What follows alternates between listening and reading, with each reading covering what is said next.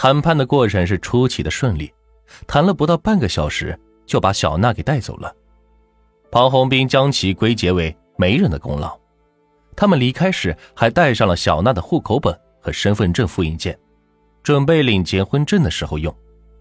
离开后，媒人毛宝平说：“这门婚事中间有不少媒人帮忙介绍了，要收取好处费。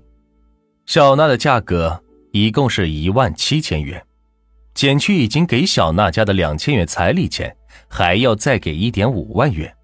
这些钱由杨东业做担保，庞红兵不付。”则由杨东燕给。同年的阴历八月十五，中秋节，庞红兵高兴地带着小娜回到了延春家中，杨东燕跟着一起回来，等着收钱。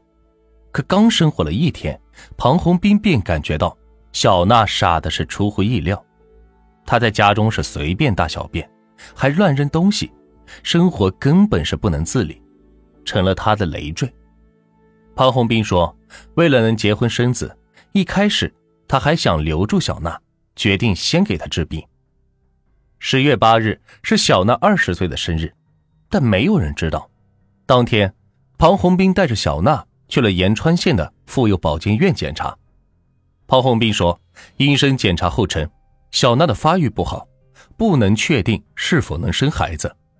这令庞红兵是改变了主意，决定退了这门亲事。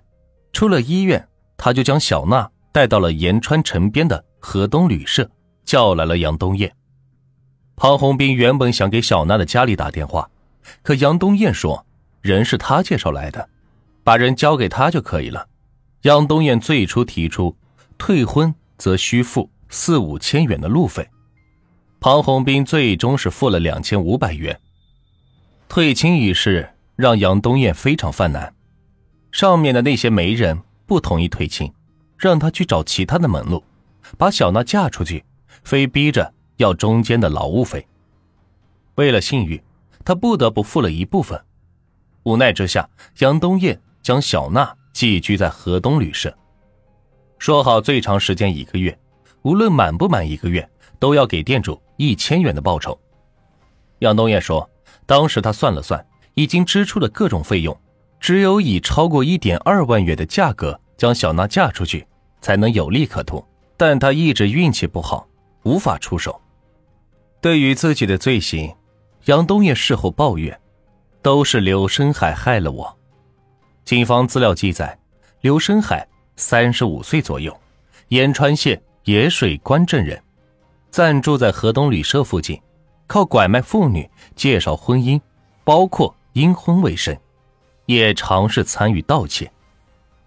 延川县公安局副局长刘世红说：“十月十四日，刘深海来旅店闲逛，看到店主正在照顾小娜，就问这个娃一万块钱卖不卖？店主骗刘深海，不卖，是我亲戚的孩子。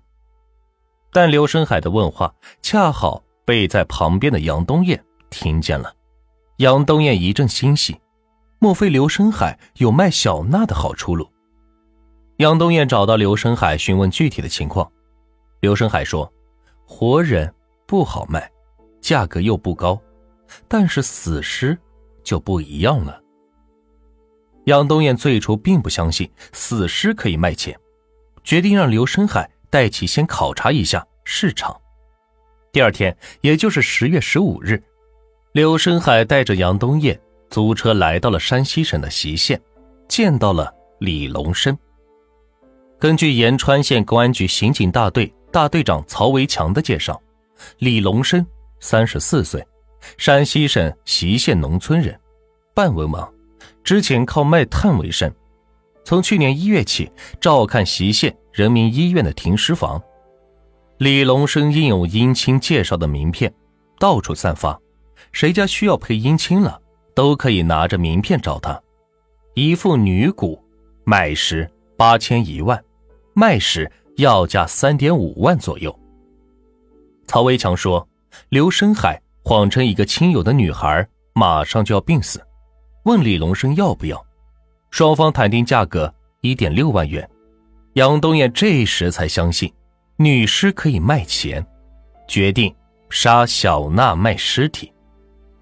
刘深海与李龙生约定，次日的晚上交易，交易的地点定在盐水关大桥，桥的一侧是陕西省延川县，另一侧则是山西省永和县。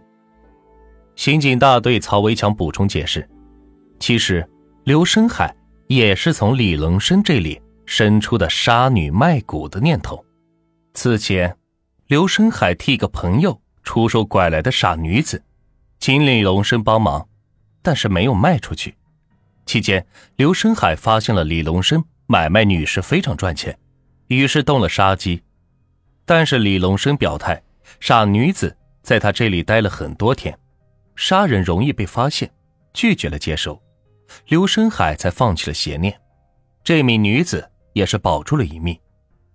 然而，这条赚钱的途径给到刘深海带来了很大的影响。刘深海和杨东艳为了不让尸体留下明显的外伤，想到用硼砂液体毒死小娜，这是农村一种用来杀虫的农药。他们事先将它涂在了面包上，然后将小娜骗至延川县盐水关的石湾处，让他吃下毒面包。当晚，李龙生早早的来到了盐水关大桥，催促刘深海赶紧送尸体过来，但当时小娜还有呼吸。刘深海和杨东艳便将小娜掐死，装在了一只化纤袋子里，打车赶到。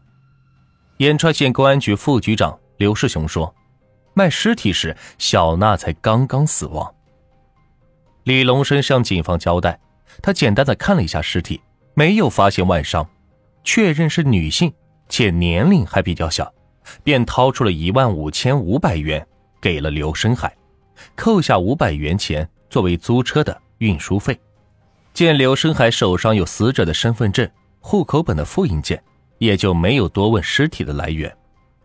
他把小娜尸体运回自己看管的停尸房，次日就被人以三点五万元的高价买走。